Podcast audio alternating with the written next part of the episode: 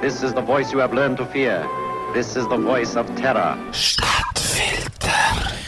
Unsere Erde ist eine Scheibe. Das haben die Leute früher geglaubt. Der Himmel über uns ist eine Kuppel. Die Sonne verschwindet am Abend irgendwo am Rand. Und außerhalb von dieser Käseglocke ist der himmlische Ozean. Und unter uns da steckt das Reich der Toten. So haben sich zum Beispiel Babylonier ihre Welt vorgestellt. Heute fliegen wir ja um die Erde um mit Flugzeugen. Seit 1960 wird die Erde aus dem All aus fotografiert. Am 23. August 1966 hat der Lunar Orbiter der Lunar Orbiter hat zum Apollo-Programm gehört, hat Vorbereitungen getroffen und die Mondlandung am 21. Juli 1969 möglich gemacht. Da hat eben der Lunar Orbiter 1 das erste Bild von der Erde aus dem All ausgemacht. Im Vordergrund der Mond und hinten dran unseren schönen Planet im Halbschatten. Jetzt wissen wir natürlich von den Verschwörungstheoretikern, dass die Mondlandung nur eine Erfindung war. Im Kalten Krieg haben damals gefunden, ja, wir müssten jetzt ein bisschen punkten gegenüber von den Russen von der UdSSR und das könnte man doch machen durch die Eroberung vom Mond. Sie haben darum den Landeplatz im Studio nachgestellt und alles nur inszeniert. Das globale Publikum ist hinters Licht geführt worden und wenn man das glaubt, dann kann man auch den Lunar Orbiter und sein Bild in Frage stellen. Und dann, dann stimmt doch auch gerade das Bild, wo wir von unserer Erde haben, nicht. Ist auch gerade falsch. Davon ist ein Texaner namens Charles K. Johnson überzeugt gewesen. Der hat bis zu seinem Tod im März 2001 eine Organisation namens Flat Earth Society geführt. Der Club hat teilweise bis zu 30.000 Mitglieder gehabt und auch eine lange Tradition. Schon 1849 hat ein Mann namens Samuel Rowbottom ein Buch publiziert, wo auf 430 Seiten dargelegt hat, dass der Erde flach muss sein. Er hat mit seinen Anhängern mit Wissenschaftlern gestritten und Prozess geführt, weil für ihn ist es glasklar gewesen. Die Erde ist eine Scheibe, der Nordpol liegt im Zentrum. Im Süden gibt es einen Eiswall, was euch bekannt vorkommt, wenn ihr A Game of Thrones gelesen oder geschaut habt. Und die Sterne bewegen sich ein paar hundert Kilometer über uns.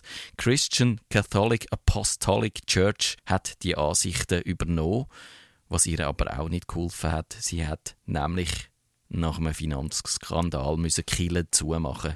Und nein, die große katholische Kille, die wiederum hat nie geglaubt, dass der eine Scheibe ist. Schon die alten Griechen und die Leute im Mittelalter haben eigentlich in aller Regel die Vorstellung gehabt, dass unsere Erde könnte eine Kugel sein. Die Debatte vom Galileo Galilei mit dem Papst, die ist nicht darum gegangen, dass die Erde flach ist, wie häufig behauptet wird. Kiele hat nämlich ein geozentrisches Weltbild gehabt. Da ist die runde Erde im Zentrum vom Universum gestanden und die Sonne hat sich um uns herumgedreht. Und der Galileo Galilei hat 1632 für ein heliozentristisches Weltbild gekämpft. Da ist die Sonne im Mittelpunkt vom Sonnensystem. Zurück zu der flachen Erde. Die moderne Variante von der Flat Earth Society ist 1956 vom Engländer namens Samuel Shenton gegründet und vom erwähnten Charles K. Johnson lange Jahre präsidiert worden. Nach dem Tod von Johnson wäre es fast vorbei gewesen, doch dann, 2004, hat ein Mann namens Daniel Shenton die Organisation wiederbelebt. Und jetzt argumentieren sie wieder, wie kann das sein, dass die Erde während Jahrmillionen durchs All durchfliegt, weil das All ist ja kein komplettes Vakuum, sondern mit Äther gefüllt und darum müsste die Erde abbremst werden und zum Stillstand kommen.